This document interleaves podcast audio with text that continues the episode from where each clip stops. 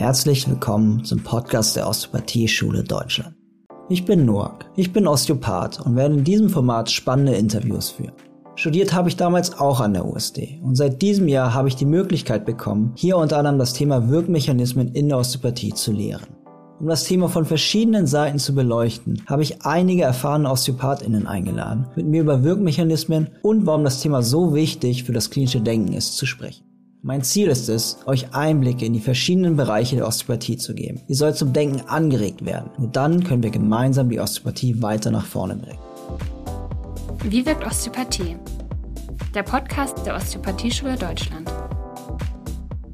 Dieses Gespräch habe ich mit Terence Dowling geführt. Er ist langjähriger Dozent an der USD. Nach seinen Studien in der Medizin, Psychologie und der Philosophie arbeitete er als Psychotherapeut mit dem Schwerpunkt Frühstörung bei Kindern. Wir haben über morphogenetische Felder und deren potenzielle Relevanz für die Osteopathie gesprochen. Dies ist ein sehr spekulatives Thema, das kontrovers diskutiert wird. Ich wollte hören, wie er diese Ansätze für sich selbst in die Osteopathie integriert. Hört es euch an, lest euch in das Thema ein und macht euch selbst Gedanken. Viel Spaß mit dem Interview. Hi Terence, schön, dass es geklappt hat. Hallo Noak, freue mich. Dir? Es geht mir sehr gut. Ähm, ich hatte eine ganz krasse Zeit hinter mir. Äh, zweimal im Krankenhaus als Notfall, aber das ist super gut gelaufen. Das ist schön zu hören. Du hast gerade unterrichtet, du hast ja. es kurz überlebt. Warst du jetzt den ganzen Tag da? Ja, ja, ja. Und ähm, ich meine, ich liebe Unterrichten. Es ist so viel, äh, es ist für mich eine Freude, Privileg, gerade mit der Vollzeitschule so junge, interessierte Menschen äh, Welten zu öffnen und Techniken zu zeigen, so, dass äh, die später benutzen können. Mhm. Und ich spüre die Dankbarkeit von denen, die Interesse haben. Das ist toll. Das ist schön zu hören. Magst du dich trotzdem erstmal vorstellen? Wer bist du eigentlich? Warum, warum sollte man dir ein bisschen zuhören? Hast du was zu erzählen? Ähm, ich würde sagen, ich habe ein echt geschenktes Leben. Auch wenn es sehr viel krasse Sachen beinhaltet, wie, wie jetzt vor kurzem. Und äh, meine Freunde, als die gehört haben, dass ich nochmal notoperiert werden musste und so weiter, die sagen, wie schaffst du das? Immer wieder noch irgendeine Geschichte. Und es ist halt... Ähm, wie mein Leben gelaufen ist, mit ziemlich krasse Geschichten. Aber dadurch habe ich so viel, gerade auch dieses Mal, so viel gelernt. Es war wirklich faszinierend. Es war wirklich faszinierend. Eigentlich musste, es in Krank muss, musste ich in Krankenhaus nach einer äh, osteopathische Behandlung. Nicht, dass es schief gegangen ist, genau weil es funktioniert hat. Und das ändert meine Verständnis auch von Osteopathie. Ich bin eigentlich seit zwei Jahren immer wieder ziemlich krank gewesen und habe gesucht, schulmedizinisch und auch bin behandelt worden, osteopathisch und so weiter. Ähm, was ist das? Und wirklich alles von, ist das ein Tumor, ist das ein Hirnschlag, was geht hier ab? Ich bin 67 Jahre alt, ist eigentlich zu früh für krasse Sachen. Und ich kam nicht hinterher, was das ist. Und dann ähm, um Weihnachten ging es mir wirklich schlecht, so dass ich die meiste Zeit bettlägerig war zu Hause. Und meine erste äh, Arbeit in diesem Jahr wäre in Januar gewesen mit einer Gruppe eigentlich von OSD-Studenten, die äh, ich kenne seit 2012, 2013. Und wir treffen uns ähm, drei, viermal im Jahr für vier, fünf Tagen manchmal, intensiv miteinander zu arbeiten, seit jetzt sieben, acht Jahren oder so. Äh, seit die mit der OSD fertig sind. Und die haben alle ihre Praxen und jetzt Kinder und so weiter. Und, ähm, und da habe ich abgesagt. Ich habe gesagt, es tut mir leid, ich kann nicht kommen. Und äh, dann definitiv gegen meine Wille haben, ich glaube, die waren über 20 auf unserem Seminarhaus, wo wir treffen, die haben dann entschieden, äh, dass Leute runterkommen zu mir, um mich zu behandeln oder zu verabschieden oder was immer das sein soll. Und das war absolut nicht, was ich wollte. Ähm, ich bin nicht gut in Annehmen von Hilfe. Das weiß ich seit Jahren, aber ich habe nicht wirklich gewusst, warum. Jetzt weiß ich sechs Osteopathen, sehr gute Osteopathen, die ich liebe und respektiere und auch bewundere. Die waren alle an der OSD, entweder in Hamburg oder, oder hier. Die kamen runter zu mir und haben mich dann behandelt. So, ich habe am Sonntag gefragt, wie lang habt ihr mich behandelt? Und es war nicht so definitiv über eine Stunde. Sechs gleichzeitig. Ich weiß nicht, ob das je passiert ist in der Geschichte von der Osteopathie. Und ähm, es war stark. Es war nicht, es war sehr sanft und sehr subtil. Und an alle Stellen, die ich, die, die kennen, wo ich Schmerzen oder Probleme gehabt habe. So die Beine, der Magen-Darm-Bereich, Leber, Pankreas, Gallenblase, Herz, Lungen und dann Nacken und natürlich Schädel auch. Und äh, es ging mir super. Es ging mir echt super und ich habe es annehmen können, wo am Anfang oh mein Gott, das ist das Letzte, was ich will. Weil obwohl ich behandle gerne, ich muss mich echt zwingen, behandelt zu werden, weil aus verschiedenen Gründen ist Berührung mir schwierig. Und ähm, so, die haben mich dann behandelt und dann haben die gesagt, die gehen spazieren. Und dann, als die kamen, ich war so schwach, ich konnte nicht mal auf den Tisch gehen. Die haben mich auf den Tisch gebracht zum Behandeln. Und es ging mir so gut, ich bin runter von der Tisch, habe mich auf mein Sofa gesetzt und dann gab es eine Sturzblutung durch meine Nase. Aber hallo, wirklich, wirklich krass. Und äh, da habe ich sowas nie gehabt und habe dann ähm, versucht, tamponieren und so weiter und es hat nicht aufgehört. Und äh, dann kamen die zurück und dann meine Frau kam und da ich wusste, oh Scheiße, das ist echt gefährlich jetzt. Und nochmal, ich habe gesagt, das schaffe ich, das kriege ich hin und ähm, ich möchte zu Hause bleiben und äh, die haben entschieden, nee, du musst ins Krankenhaus, das ist echt jetzt so gefährlich. Und so habe ich mich nochmal ergeben und so kam der Rettungsdienst, ganz tolle Leute, ganz fähige Leute und haben mich zu der nächst große Krankenhaus gebracht. Und die haben ihr Bestes getan, um, äh, um diese massive Blutung zu stoppen. Und es ist noch schlimmer geworden. So dann um Viertel nach elf nachts haben die, habe ich gespürt, hey, wenn das nicht bald aufhört, dann sehe ich morgen nicht. Die haben es auch gespürt und haben gesagt, gut, wir müssen dich so schnell wie möglich nach Hannover bringen und hoffen, dass die was können. So bin ich dann der 100 Kilometer oder so mit dem Blaulicht äh, nach Hannover gebracht worden. Und ich habe gespürt, puh, das ist jetzt aber Grenz, das ist an der Grenze von meiner Kraft und meinem Bewusstsein so. Und die haben dann, diese Rettungsdienstleute, die waren so toll, die haben sich ein bisschen gestritten, genau wohin, so schnell, weil es, das Krankenhaus ist riesig, ist wie ein Raumschiff, die gelandet ist oder so. Und direkt in der OP-Saal. Und dann ungefähr Viertel nach zwölf stand der ganze Team da. Ich meine, das ist fantastisch. Das ist beste Medizin Deutschland und mein Gott, ist das unglaublich. Und dann äh, haben die dann äh, gesagt, ja, wir haben alles außer ein Anästhesist.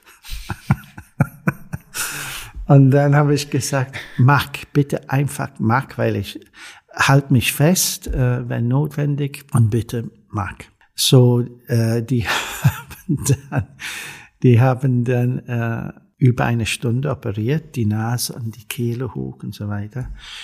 Was das verursacht hat, weiß ich jetzt im Nachhinein.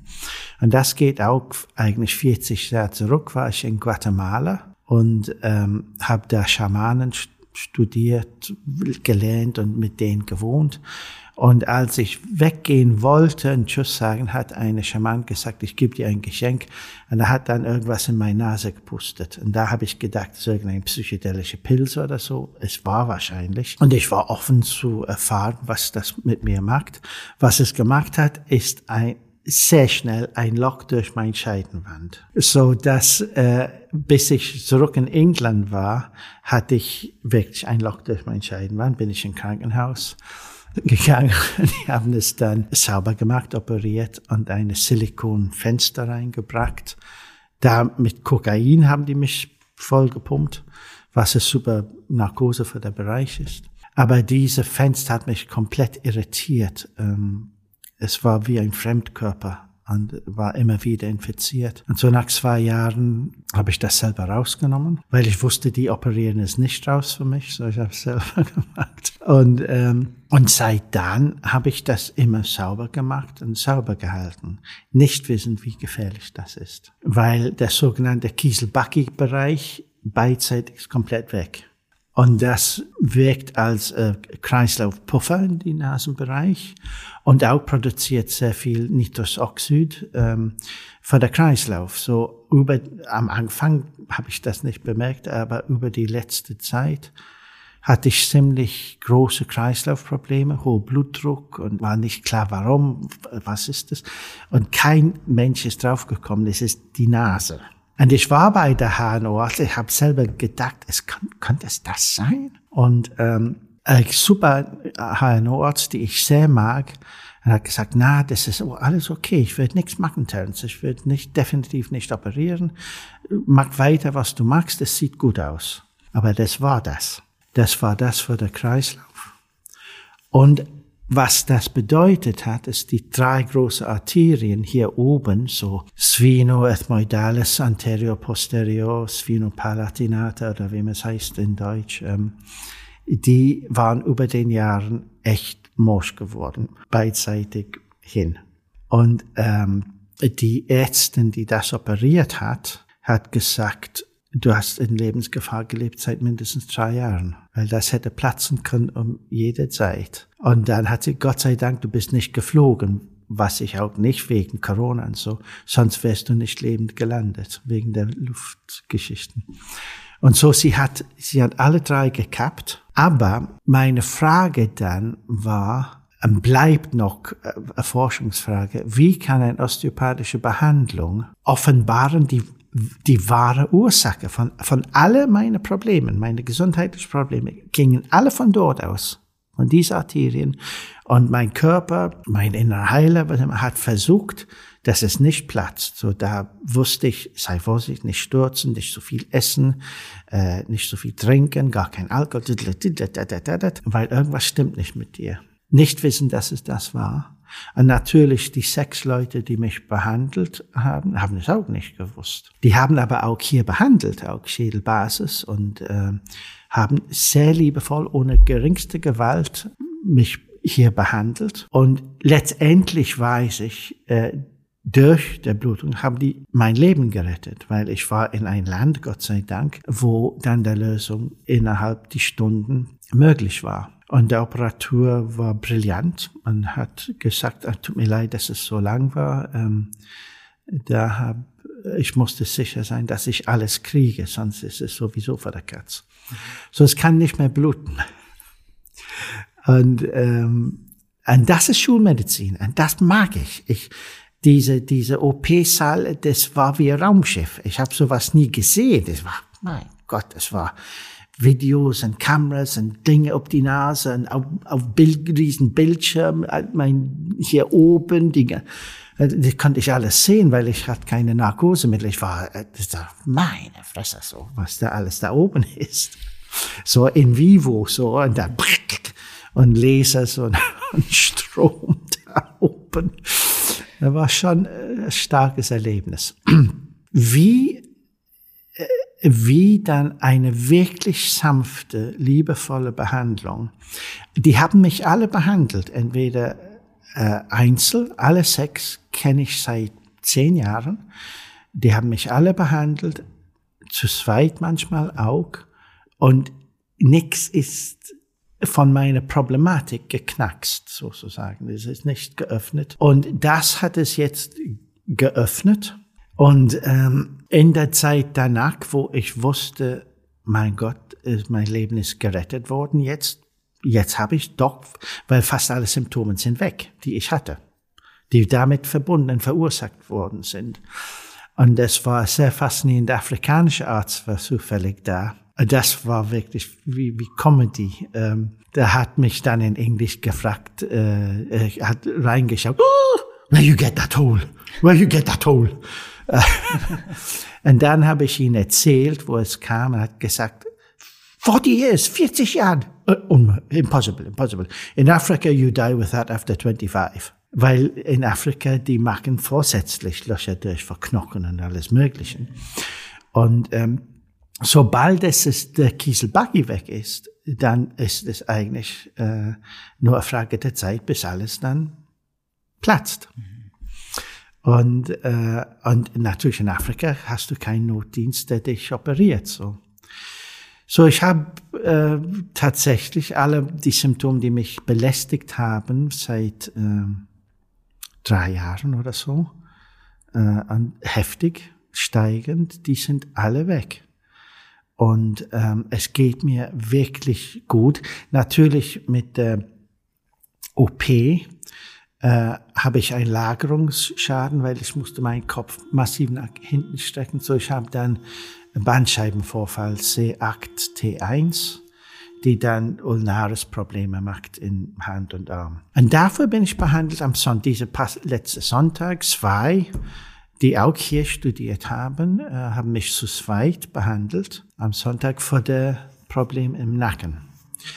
Und es war, ich habe gerade ein E-Mail von einem von denen bekommen, ähm, was das für ein Erlebnis war. Erstmal mich zu spüren, meine Gewebe, die kennen mich so lang, dass es ganz anders geworden ist. Und ähm, so, das gibt der schulmedizinische Seite, die ich respektiere und finde fantastisch und enorm Dankbarkeit.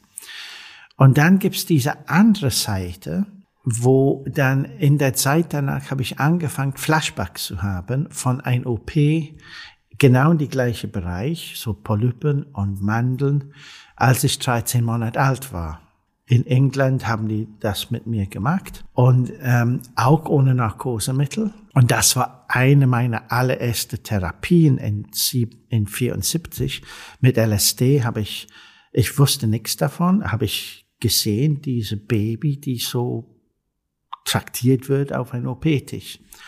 Und meine Eltern haben es bestätigt. Dann bin ich zu der Krankenhaus gegangen und die haben doch die Akten, das war 24, der OP sind 56 und das war 74 und da konnte ich wirklich sehen, was die mit mir gemacht haben.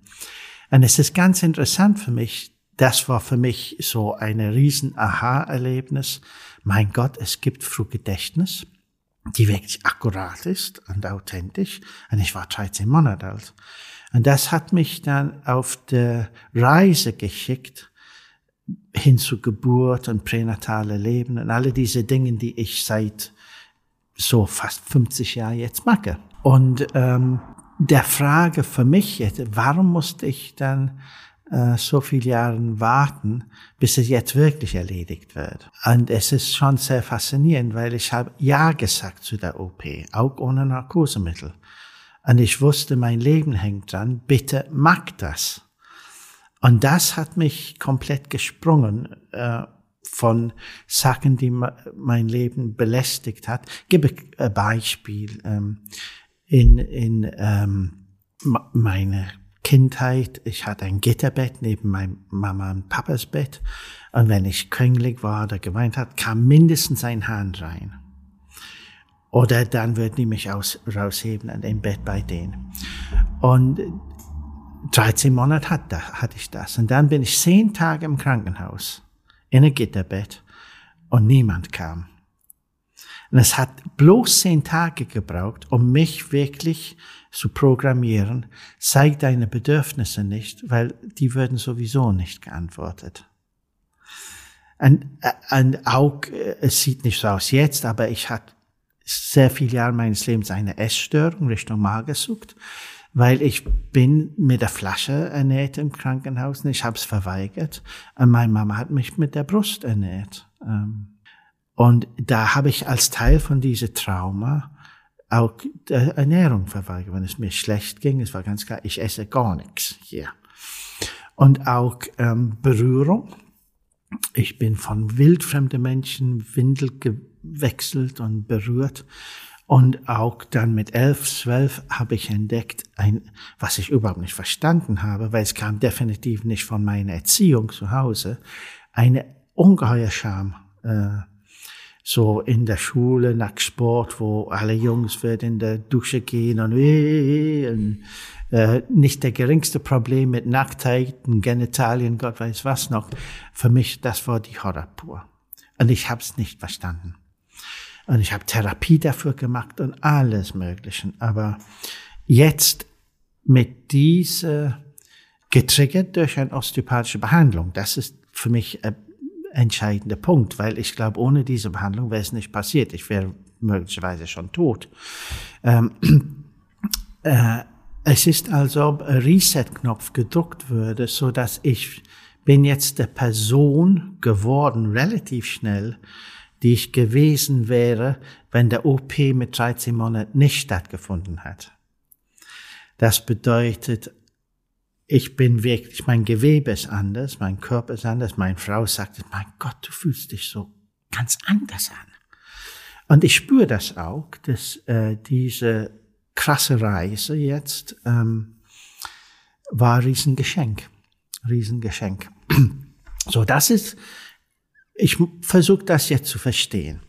Und dann hatte ich diese Buch zu Hause, äh, die ich nicht so gut verstanden habe, Osteopathic Medicine, Holonomic Keys for Treatment von Patrick, ähm, waren den Heden, Hede, die ich wirklich respektiere, fantastische Osteopath. Und ähm, das habe ich dann im Krankenhaus gehabt, weil ich habe mein Vater, bitte bring mir das, weil er versucht da ist ziemlich kompliziert, Englisch, und wo man, der Englisch ist nicht so gelungen, würde ich meinen. Das ist aber sein Versuch, Tissue Memory zu verstehen und das Erlebnisse sehr früh, sogar in embryonaler Zeit, lassen äh, Spuren in der Gewebe, die dann später zu Probleme führen können. Und das ist sein Keys, dass man wirklich, dass man wirklich versteht, zum Beispiel Embryonic Entwicklung, wenn man eine Erwachsene behandelt. Und das fasziniert mich da auch. Und der, und der Buch ist brillant, es ist schwierig. Und dann, als ich das gelesen habe, war es mir völlig klar, ich muss noch zu meiner Cambridge-Zeit zurückgehen, weil er hat in, er glaube ich, kennt zum Beispiel Rupert Sheldrake oder Brian Josephson nicht. Und so habe ich danach nochmal mich auseinandersetzt mit diesem Buch, nochmal Kontakt mit Rupert, weil ich war in Cambridge 1973 und er war meine Bio, mein Biochemie-Tutor. Der war 31 oder so und er war absolut Genie. Und es war ganz klar, du lernst Biochemie woanders. Wir haben was viel Interessantes zu erforschen. Und das ist dann, was er schon da äh, morphogenetische Felder genannt hat, als erstmal eine Beschreibung für Sachen, die man sonst nicht leicht verstehen kann. So von der Tierwelt, der Pflanzenwelt. Und auch in Clare College, wo ich war, da war David Attenborough, der der Filmmacher über Tiere, der sehr berühmt geworden ist. Und er hat der, wirklich der Gabe, brillante Filme zu machen über Tiere und Teile von Tierleben, die man eigentlich wissenschaftlich nicht verstehen kann. Und er hat das, so selbstverständlich in der BBC. Und eins, die mich und auch Rupert definitiv imponiert hat, war Termiten. Ein Termitenhügel. Und Termiten sind blind, die haben keine Augen. Und dann, ähm, die haben dann eine Metall, großes Stück Metall quer durch, so senkrecht durch der Termitenhügel. Und haben die dann gesehen, dass die Termiten weiterbauen. Genau richtig. ähm, als ob der Metallplatte nicht da wäre. Und dann war die Frage, wie geht das? Und dann, wenn, wenn du dann der Metallplatte rausnimmst, es passt haargenau. Obwohl die null Kontakt miteinander haben. Null. Und, ähm, und dann war ich natürlich Andrew Taylor Still, hat mich schon mit der Konzept von innerer Heiler, was ist das? Wie spirituell ist das? Wie non-physisch ist das? Und am Ende seines Lebens, er war ganz klar, es ist gut, es ist Osteopathie, sondern wir fangen mit der Knochen an, aber wir hören da nicht auf. Und wir öffnen zu, was immer da oben ist. Und das macht aus, für mich aus Osteopathie etwas sehr faszinierend, ganz anders als Chiropraktik, wo man auch sehr viel lernen kann, oder Physiotherapie allgemein. Das ist, das gibt, und das ist auch ein Problem für sehr viele Osteopathen, das ist doch in die Richtung von Non-Physik geht. Und es ist kaum zu verstehen teilweise, kaum zu bremsen. Und es gibt Osteopathen, wo ich denke, mein Gott, die sind äh, jetzt jenseits. Das, da gehe ich nicht mit. Mit aller möglichen Energien und so weiter. Weil es ist zu unspezifisch. Und ich möchte, wie auch Rupert Sheldrake, äh, wissenschaftlich bleiben und versuchen, die Sachen, dass wir nicht leicht erklären können auf eine mechanistische, materialistische, wissenschaftliche Basis ähm, zu suchen, gibt es einen anderen Weg. Und natürlich am Anfang ist Rupert dann echt, boah, das war krass, 81, die haben wirklich veröffentlicht in, Nature, äh, in der Editorial, ähm, der ist absolute Ketzer, sein, sein Bücher sollen verbrannt werden, ist gesagt worden in Nature. Und, ähm, und gleichzeitig, man hat dann Brian Josephson herumlatschen, und der war 33, einer der jüngsten Nobelpreisträger. Und er war auch abgefahren, äh, Ähnlichkeit mit Rupert, auch bereit, Fragen zu stellen, die schwer zu antworten sind und zu suchen nach neuen Antworten.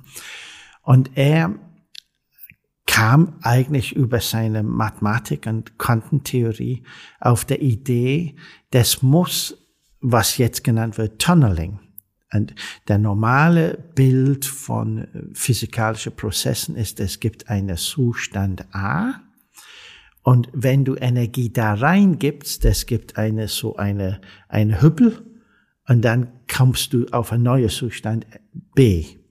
Das wäre, was ich gelernt habe in der Schule, so das A und da gibt es ein bisschen Energie und ein bisschen Chaos-Theorie auch und dann kollabiert es oder der Normalkonzept von Radioaktivität.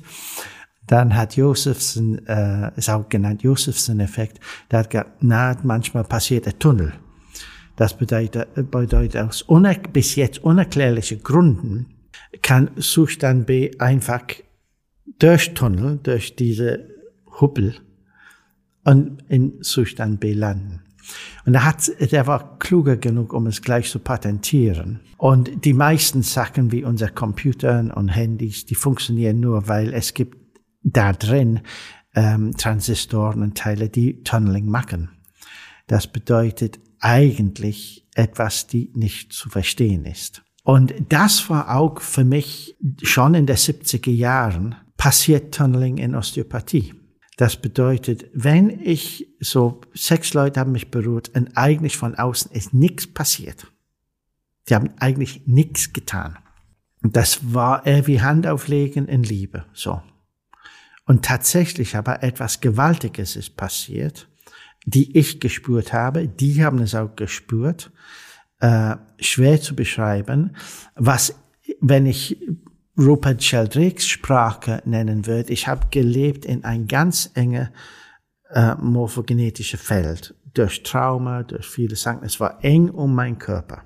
Ja? Wie ein Stackeldrahtnetz. So. Und diese Behandlung hat es gesprengt. Hat es einfach geöffnet durch neue Information. Information von denen.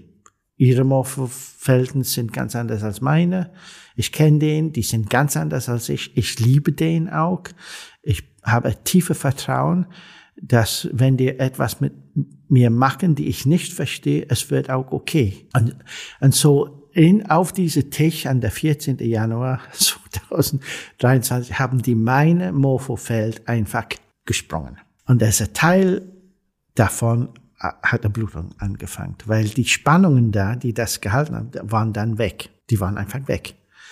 Und ähm, und da ist frei, kommt sehr viele Sachen in Gange dann, äh, die ich auch äh, in der Geschichte von der Psychotherapie, inwieweit braucht man eine Krise, wirkliche Krise, um in einen neuen Zustand zu kommen. Und da gibt es eine riesen Literatur darüber, dass würde bedeuten, auch in der Osteopathie, inwieweit ähm, behandle ich so, dass der normale Komfortzone verschwindet, so dass eine Neuintegration stattfinden kann in der Gewebe. Ja? Wenn ich dich da kurz unterbrechen ja. darf, magst du vor noch einmal erklären, was sind morphogenetische Felder? Ja. Was beschreibt Robert Sheldrake da? Was ist damit ja. gemeint? Das ist dann eigentlich ein uraltes Konzept von Platon oder Aristotel, dass es ähm, äh, irgendwo gespeichert in der Kosmos äh, eine Muster. Es geht um Muster. Und dass diese Muster wirkt äh, auf die Materie, das ist, wo es sich zeigt, aber das ist nicht gefangen in der Materie. Das bedeutet, dass diese Muster kann sich zeigen äh, in verschiedenen Stellen, so dass zum Beispiel Pflanzen wie ein Blatt wächst oder ganz stark die neue Forschung an, an, an Regeneration von Tissue, von, von Gewebe. Das ist erstaunlich, es ist offensichtlich. Zum Beispiel, es gibt eine Einzelfungi. Das heißt der Cinderella Hut oder so in Englisch. Und, und es ist ein wunderschöner Fungi, ganz klein, und es hat einen Nukleus und ein Stück DNA drin. Ja? Und du kannst es dann schneiden, dass du dann es zerstörst. Und du nimmst einfach den Stängel. Da gibt's kein DNA drin. Und es regeneriert sich zu einer Cinderella-Hut. Äh, äh, Fungi. Es gibt so viel Forschung jetzt, das sagt, der muss diese Muster geben und ist definitiv nicht in die Genen. Und das auch die neueste Genforschung zum Beispiel, äh, was die jetzt auch in die letzten paar Jahren entdeckt haben, das eigentlich sprengt alle vorherigen Konzepten, weil die haben äh, Transposons entdeckt, Genen, die springen in unser Genom, die springen herum, wo die wollen, scheinbar. Und machen mit uns krasse Sachen, gerade wenn es geht um Regeneration oder Heilung von Krebs oder so. Und diese Transposons scheinen keine Regel zu haben. Die sind, Gene, die sind Gene, die sind wie Maverick-Gene, die machen, was die wollen. Und das, das hat niemand gedacht, dass es sowas gibt. Ja?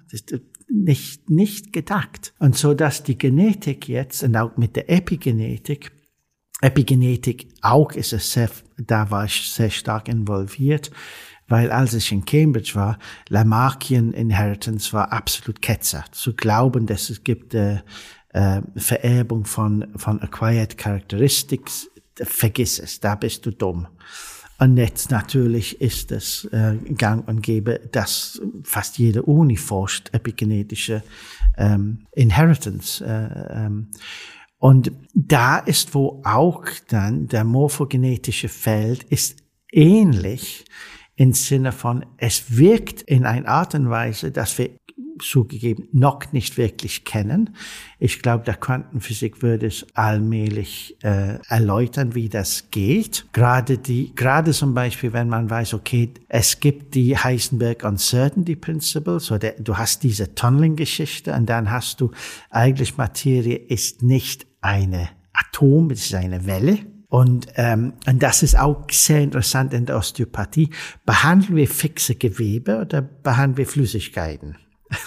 Und das trennen sich die Geister, weil es gibt alle möglichen Konzepte von Flüssigkeiten, an Rhythmen. Und sobald dass du in der Bereich von Rhythmen bist, dann bist du eigentlich im Bereich von Felder, weil Felder funktionieren durch Vibrationen und, und Rhythmen. Und auch bei meiner Behandlung, die haben viel mehr als meine Gewebe äh, behandelt, weil die haben eigentlich mein Gedächtnis gesprungen. Und deswegen habe ich Flashbacks gekriegt, absolut akkurate Flashbacks viel akkurater als unter LSD von was mir passiert ist als, mit 13, als 13 Monate altes Kind. Und eine Art und Weise, die mich wirklich von, würde ich jetzt sagen, relativ krankhafte Mustern ähm, befreit hat. Kannst meine Frau fragen. Sie ist glücklich. und auch meine Kinder und so, weil die hä, was hat, zuerst war, hey, was hast du genommen?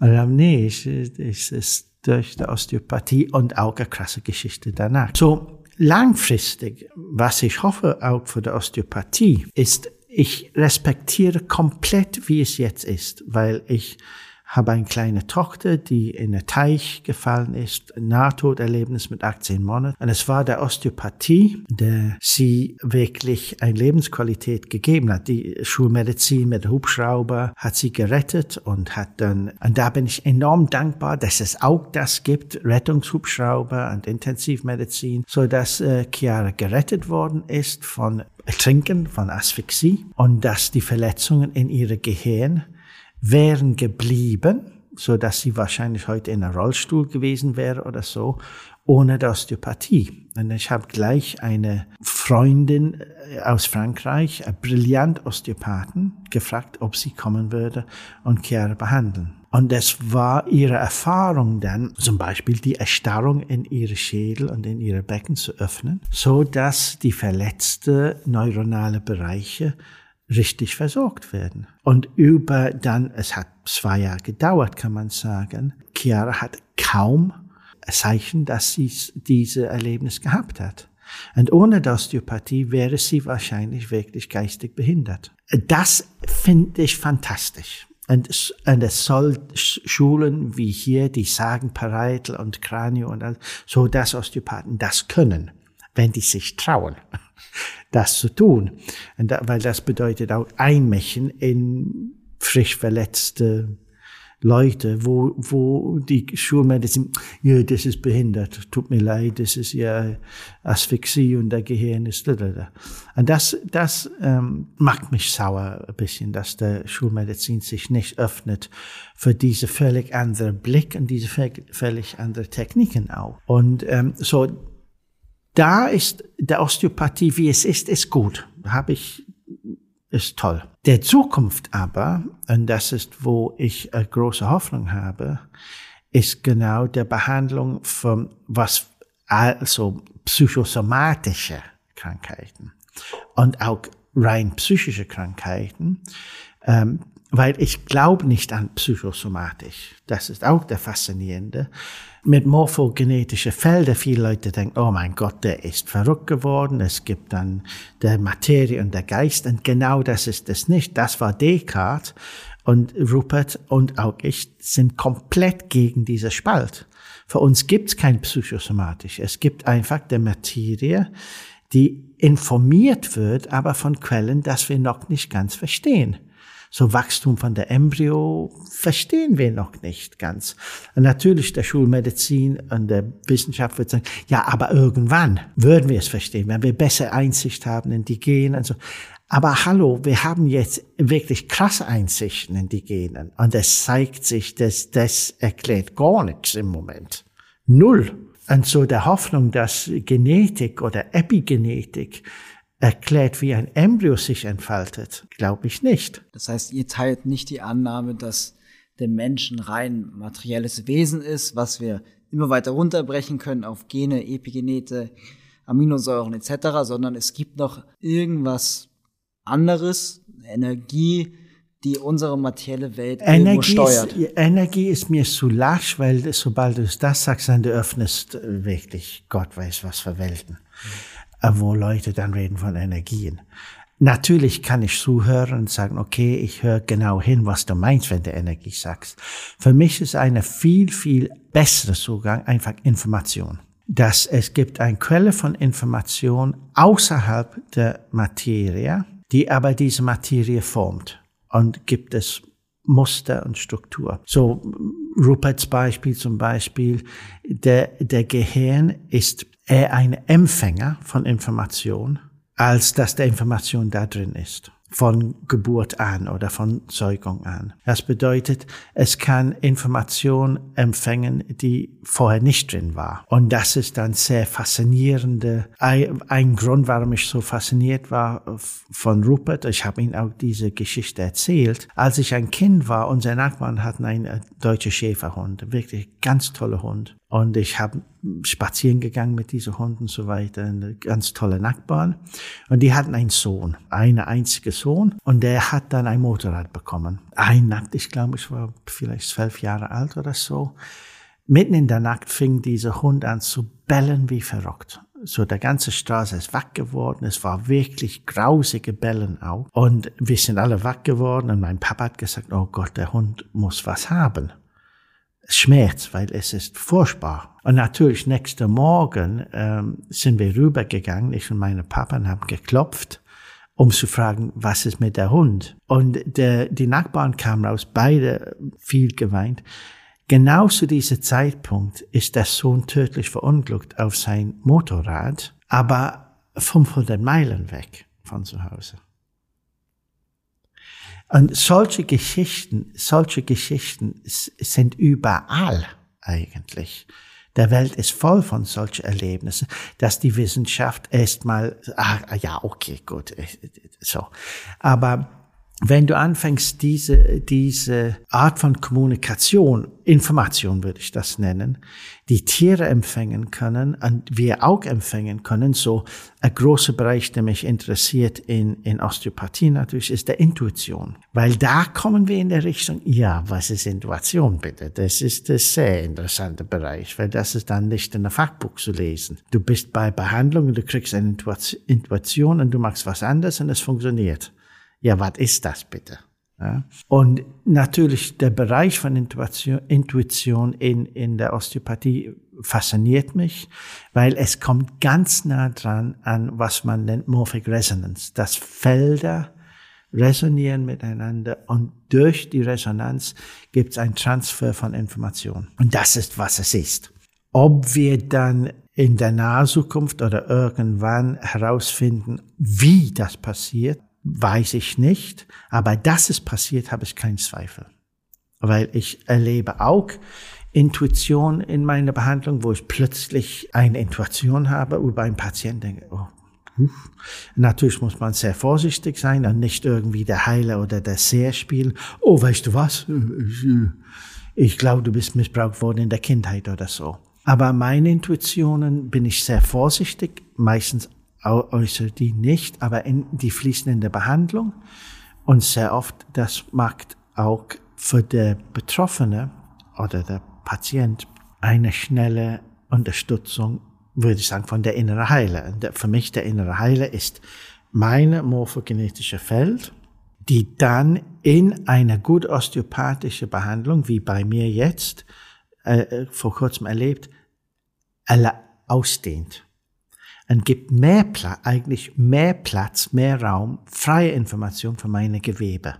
Für mich ist es nur messbar in der Gewebe. Es ist nur messbar dort und nirgendwo sonst. Und äh, am Ende glaube ich, es wird nie ein Gerät geben, die sagt, oh guck, ich habe ein äh, eine morphogenetische Feld äh, gefangen und gemessen.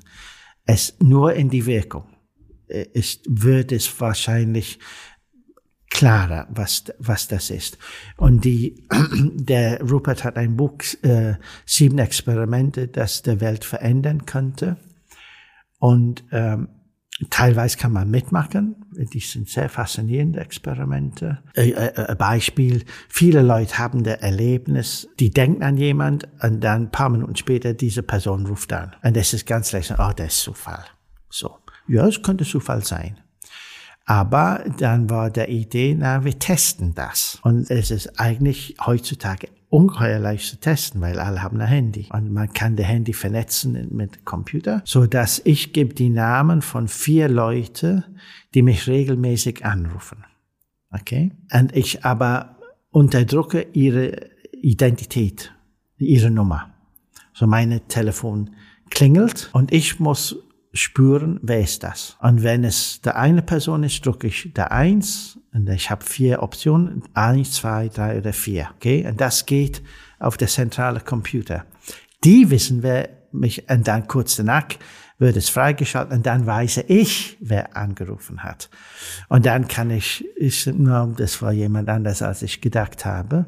Oder, na, das war doch mein Freund in England oder in Amerika oder wo immer. Und der Computer macht das statistisch. Na, statistisch soll es 25 Prozent soll es richtig sein. Ich bin bei 57 Prozent. Weit über Zufall. Weit über Zufall.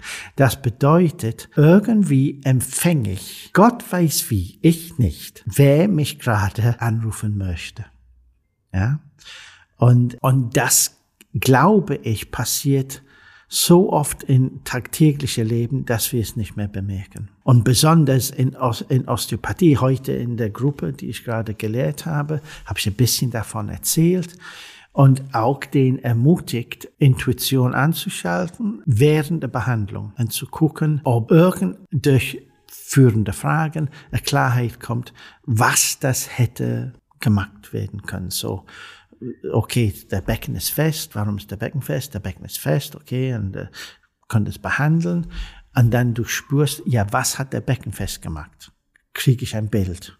Ja? Und da kann man sagen, ja, hilft das? Es könnte helfen, weil da kannst du wissen, okay, wie, wie alt ist der Verletzung? Wann ist das passiert? Ist es ein einmaliges oder ist es äh, mehrmals der Becken verletzt? Und da habe ich dann ein, eine junge Frau äh, demonstriert und behandelt und habe so Becken gespürt in Stille und habe ich gleich ein Bild von einem Pferd. Könnte Zufall sein. Aber dann habe ich gefragt, bist du von Pferd gefallen? Und dann sagt sie, oh, ich weiß nicht wie oft. Und das ist Intuition. Es, man kann in der Osteopathie es schwer testen. Ich kann mir ein Experiment noch nicht ausdenken. Ich bin mit Leuten reden, wie könnte man ein Experiment in der Osteopathie machen, zu zeigen, dass der, es ist mehr als Zufall, dass man eine unterstützende Bild bekommt, warum der Gewebe so ist, wie es ist. Und das vielleicht mit der Fragebogen vor oder nachher, das wird vielleicht irgendwann ein, eine, ein Experiment geben. Und das ist alles jetzt hochbrisant und, und viele Unis machen mit, äh, mit diese versuchen zu entdecken, okay, wo sitzt diese Information, die irgendwie sich verteilt auf eine scheinbar non-physikalisches Ebene, aber sich nur zeigt in der Materie. Das ist eindeutig. Es zeigt sich nur da. Osteopathisch wird ja immer sehr mechanisch erklärt, gelernt. Mhm. Ne? Ja, ja, ja. Selbst wenn es, wenn wir von der Viszera, von den Organen reden, sind eigentlich unsere Erklärungsmodelle einfach sehr mechanisch. Ja, ja. Kranio, äh, dasselbe. Was du jetzt beschreibst, ist ja nicht mal nur biologisch, sondern geht sogar noch darüber hinaus im Sinne von, da sind noch andere Informationen. Wie kann ich als Therapeut, als Therapeutin das verbinden? Muss ich jetzt diese mechanischen Ideen aufgeben? Waren die falsch? Helfen die nee, uns? Nein, nein, nein. Ähm, ich, ich bin so gewurzelt in der Schulmedizin und in der Wissenschaft. Die sind nicht falsch. Die sind ein bisschen eng teilweise gelehrt worden. Äh, gerade äh, auf der Uni Cambridge habe ich dann wahnsinnig viel gelernt. Es war ein Riesengeschenk für mich, da sein zu dürfen in diese hochwissenschaftliche und sehr ganz klar mechanistische, materialistische Welt. Und da machen wir das und das und das und das und wir versuchen, die zu erklären. Und eigentlich, sobald das Quantenphysik überall langsam reinging, es war ganz klar, uh, da darf man nicht so fest sein. Ähm, mechanisch ist Newtonien, mechanisch ist wirklich ziemlich alt. Und, ähm, und eine die letzte Bereiche, die diese Uncertainty Principle äh, nicht angenommen hat, ist der Medizin.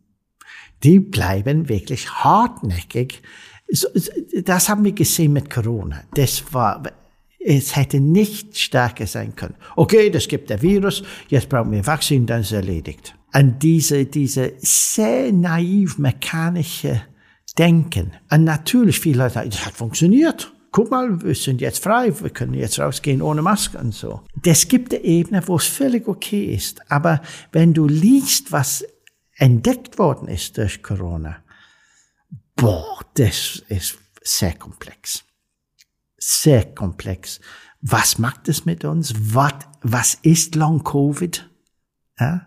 Da lernen wir täglich noch mehr, weil Long Covid ist ein Geschenk, sehe ich, wo wir expandieren unser Wissen über, auch über mechanistische Prinzipien, aber darüber hinaus auch, dass, dass wir verdammt intelligent sind So allein die Forschung, wie hat diese Ding mutiert?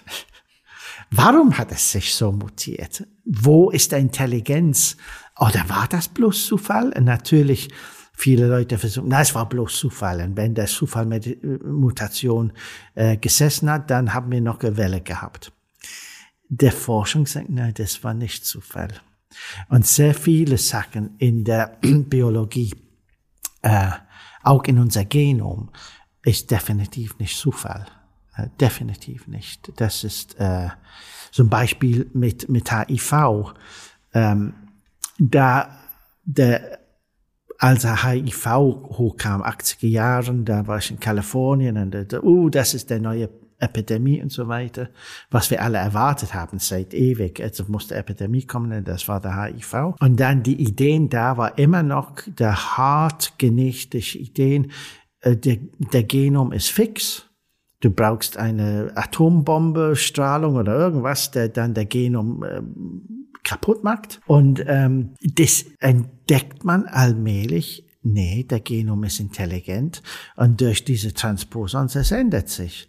So zum Beispiel nördlich der Sahara, die meisten Menschen haben eine Mutation in ihrem Genom, so dass wenn die HIV bekommen würden, die würden es nicht bemerken. Die wissen, welche Gen das ist. Ich glaube, es ist der CAR5-Gen. Ich bin mir noch nicht ganz sicher da, aber man kann es ganz schnell im Internet sehen das nördlichste Sahara, die meisten Leute haben eine Genänderung, Genomänderung erlebt, die die auch weitergeben zu ihren Kindern. So HIV ist gar kein großes Problem.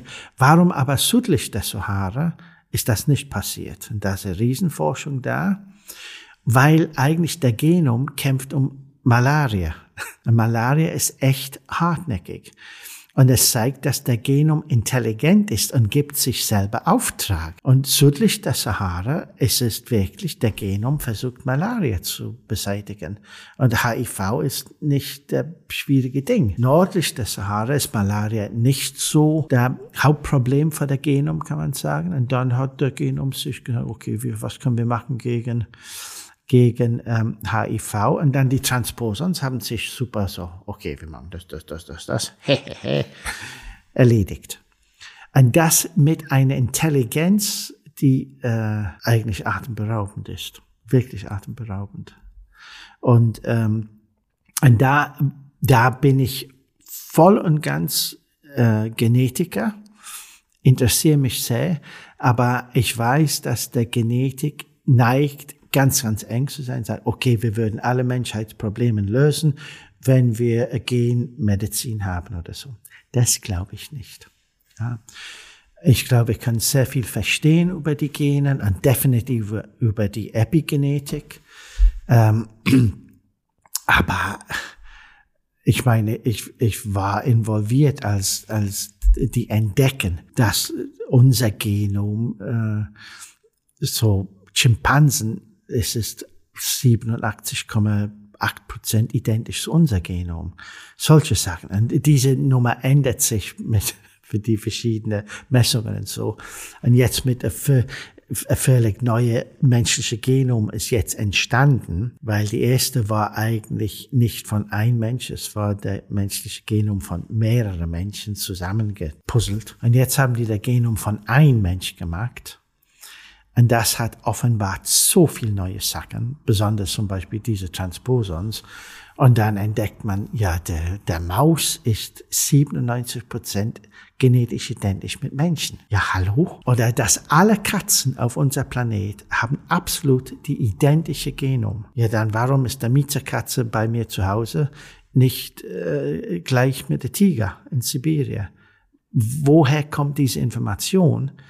Es ist definitiv nicht der Gen. Und da ist auch, da kann man sagen, okay, Epigenetik vielleicht, aber sogar der Epigenetik erklärt es nicht. Und das ist, wo dann diese Konzept von zum Beispiel erfällt, die dann äh, Großkatzen in Sibirien zu dieser Art machen und der Katze bei mir zu Hause zu dieser Art machen, ähm, ist ein, für mich eine akzeptable Hypothese, die ich erforschen kann viele spannende Ideen und Ansätze. Und, na, und ich glaube, das ist eine ganz wichtige Prämisse zu sagen, ja, wir haben wahnsinnig viel noch nicht verstanden. Und das ist Ja. eigentlich auch die Grundmentalität eigentlich von Wissenschaft, von auszugehen, wir haben diese große, komplexe Welt noch nicht verstanden. Wir Ja. versuchen einfach ein bisschen weniger falsch zu sein. Ja, Ich habe jetzt gerade äh, Medizinethik ein bisschen unterrichtet und darüber gesprochen.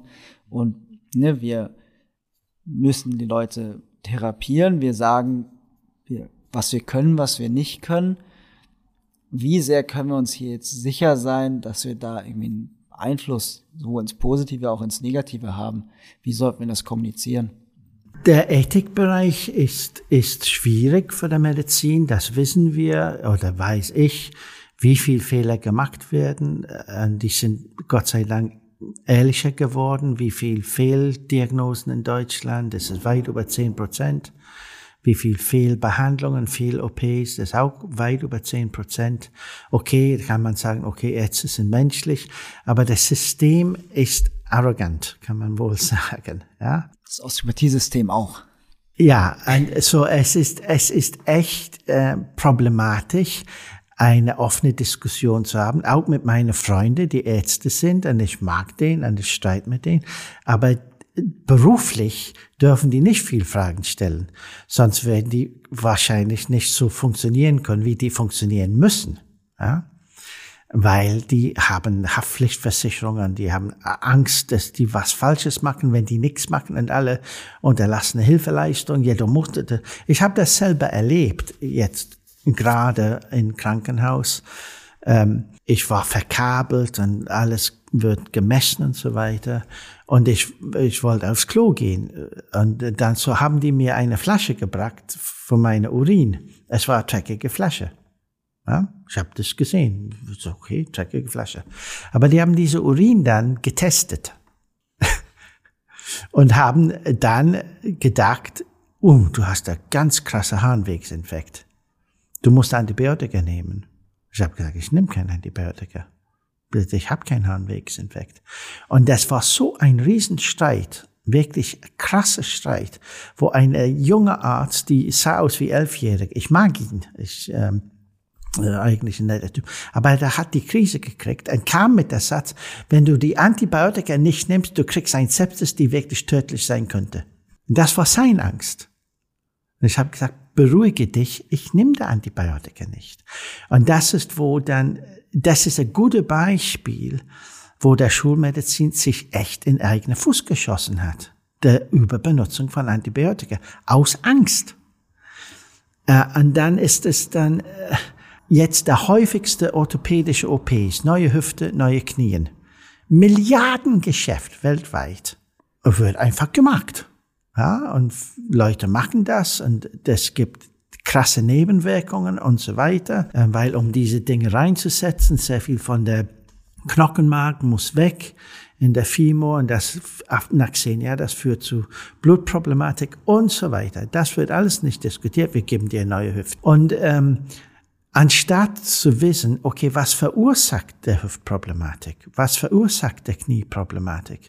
Und das, wo die Osteopathie kann gleich sagen, nee, das ist wahrscheinlich krasse Psoasspannung, die dann der Trochanter hoch in der Acetabulum nach 40 Jahren ist sowieso kaputt. Wenn du, und eigentlich Psoasspannung kann man behandeln. Man kann es mit Yoga machen, man kann es auch unterstützen in Leute, dass der Psoas entspannter wird. Aber das wird nicht gemacht. So prophylaktisch ist Schulmedizin nicht gut. Und es bleibt nicht gut. Das ist das Problem. Und das ist, wo dann es auch für mich äh, äh, ein Zukunftsszenario für die Osteopathie ist, dass wir viel mehr prophylaktisch anbieten. Einfach mit Alter werden, äh, vielleicht osteopathische Behandlungsgruppen, dass wir Doktorpsoas machen, zusammen in der Gruppe oder was immer. Mit, mit osteopathisches Wissen machen wir der typische Volkskrankheiten als Angebot. Also, ich finde das spannend, diese morphische Räder. Wir wissen vieles noch nicht. Ja. Ähm, aber ich finde es immer noch schwierig, jetzt wieder doch auch diese mechanischen Modelle zurückzukommen, die man auch dann, die sind wieder materialistisch, die können wir wissenschaftlich auch klarer untersuchen und da müssen wir auch sagen, existiert, also kann so ein Psoas verspannt sein, wie verspannt der etc. Und mir fällt das gerade schwer, diese sehr unterschiedlichen Ansätze zusammenzubringen. Also ich persönlich weiß nicht, ob ein Source verspannen kann, wie wir das wirklich messen können, mhm, ob mhm. das wirklich, ne, das solche Sachen sind Fragestellungen. Wir wollen, mhm, auf der einen Seite wollen wir rausfinden, existiert so eine morphische Resonanz, so eine Form von Telepathie über verschiedene Experimente. Ne? Du hast die Telefonexperimente angesprochen. Dasselbe müssen wir uns aber auch fragen, also wissen wir, dass der Psoas da das Acetabulum wirklich hochzieht? Das könnten wir dann natürlich äh, erforschen und es wäre leicht zu machen. Nur es wird nicht gemacht, es wird eine neue Hüft gegeben. Fertig. Ja?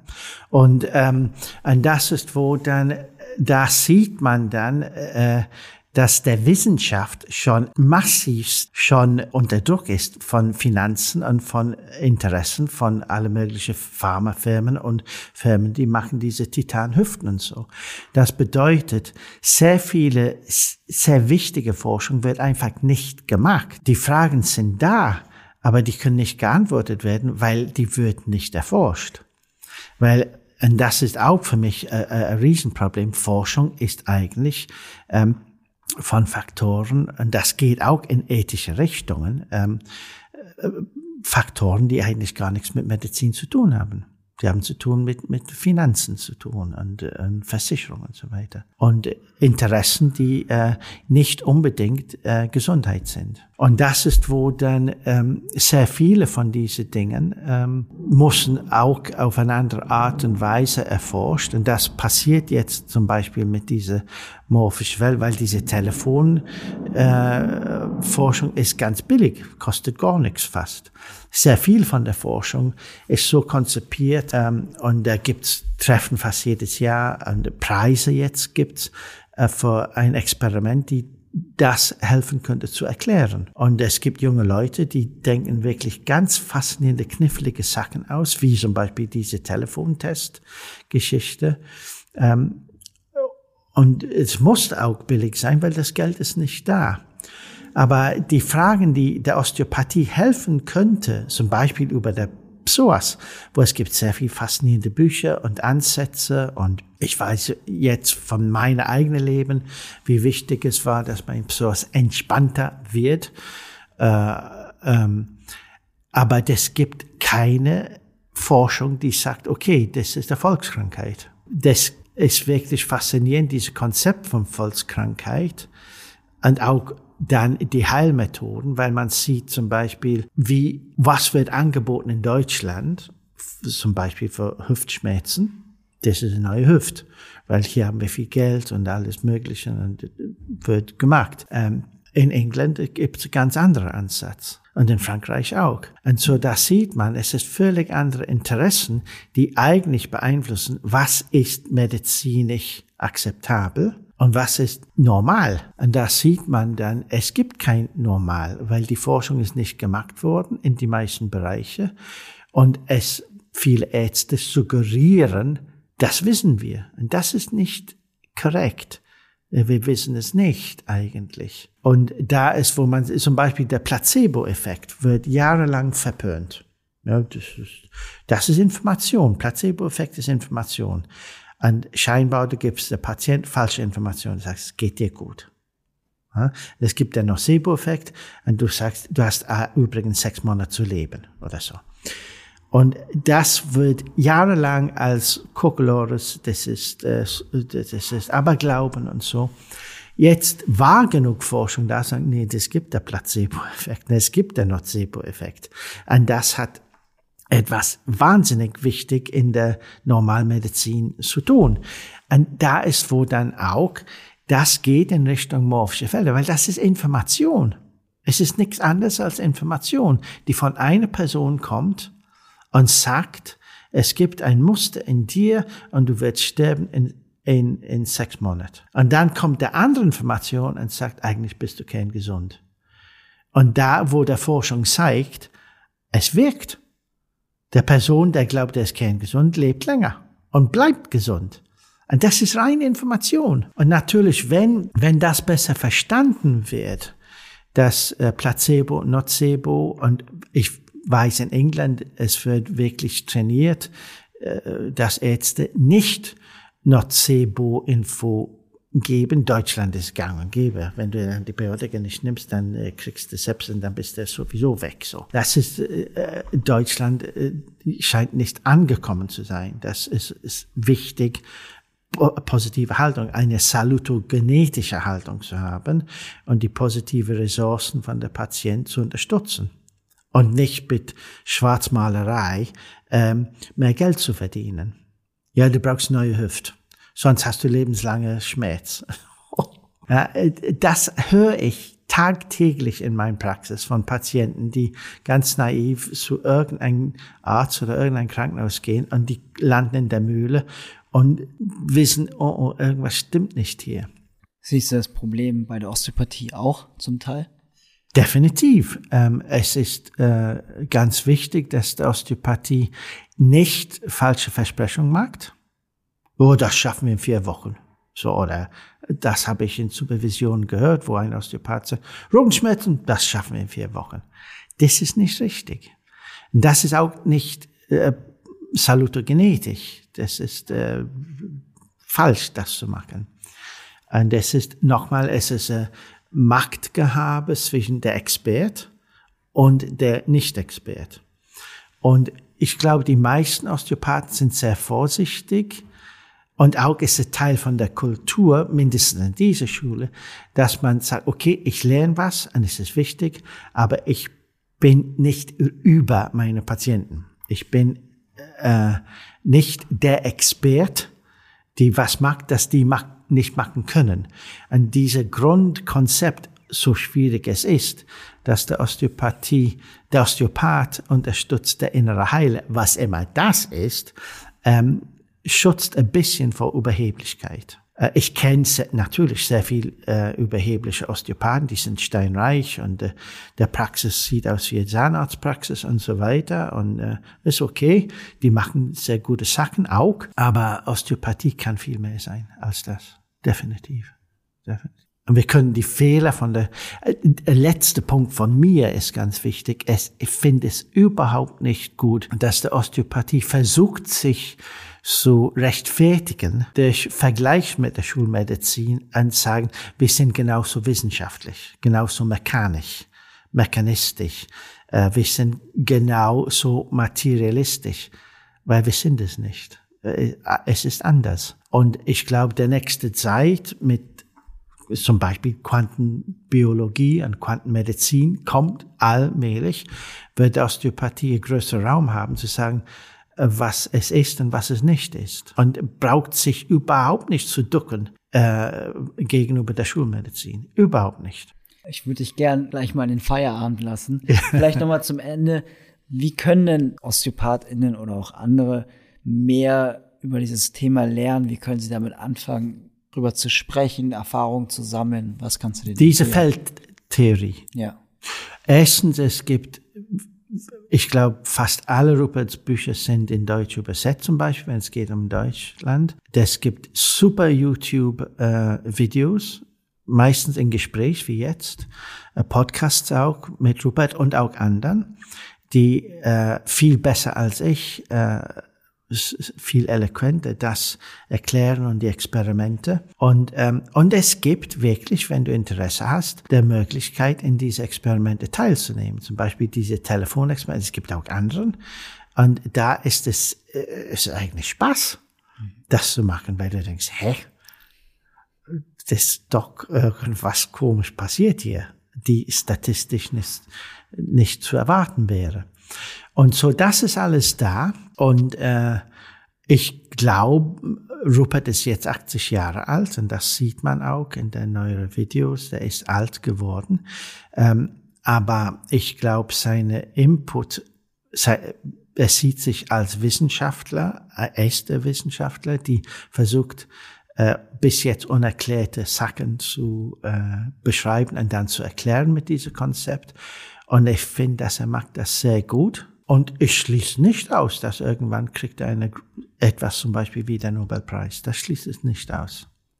Ähm, weil seine Forschung ist grundlegend. Es ist echt sehr faszinierend. Und leicht zugänglich, ist unterhaltsam. Das ist echt unterhaltsam. Schön, sehr spannend. Ich danke dir für deine Zeit. Danke. Ich wünsche einen schönen Abend. Danke, danke, Noak. Wünsche dir auch einen schönen Abend.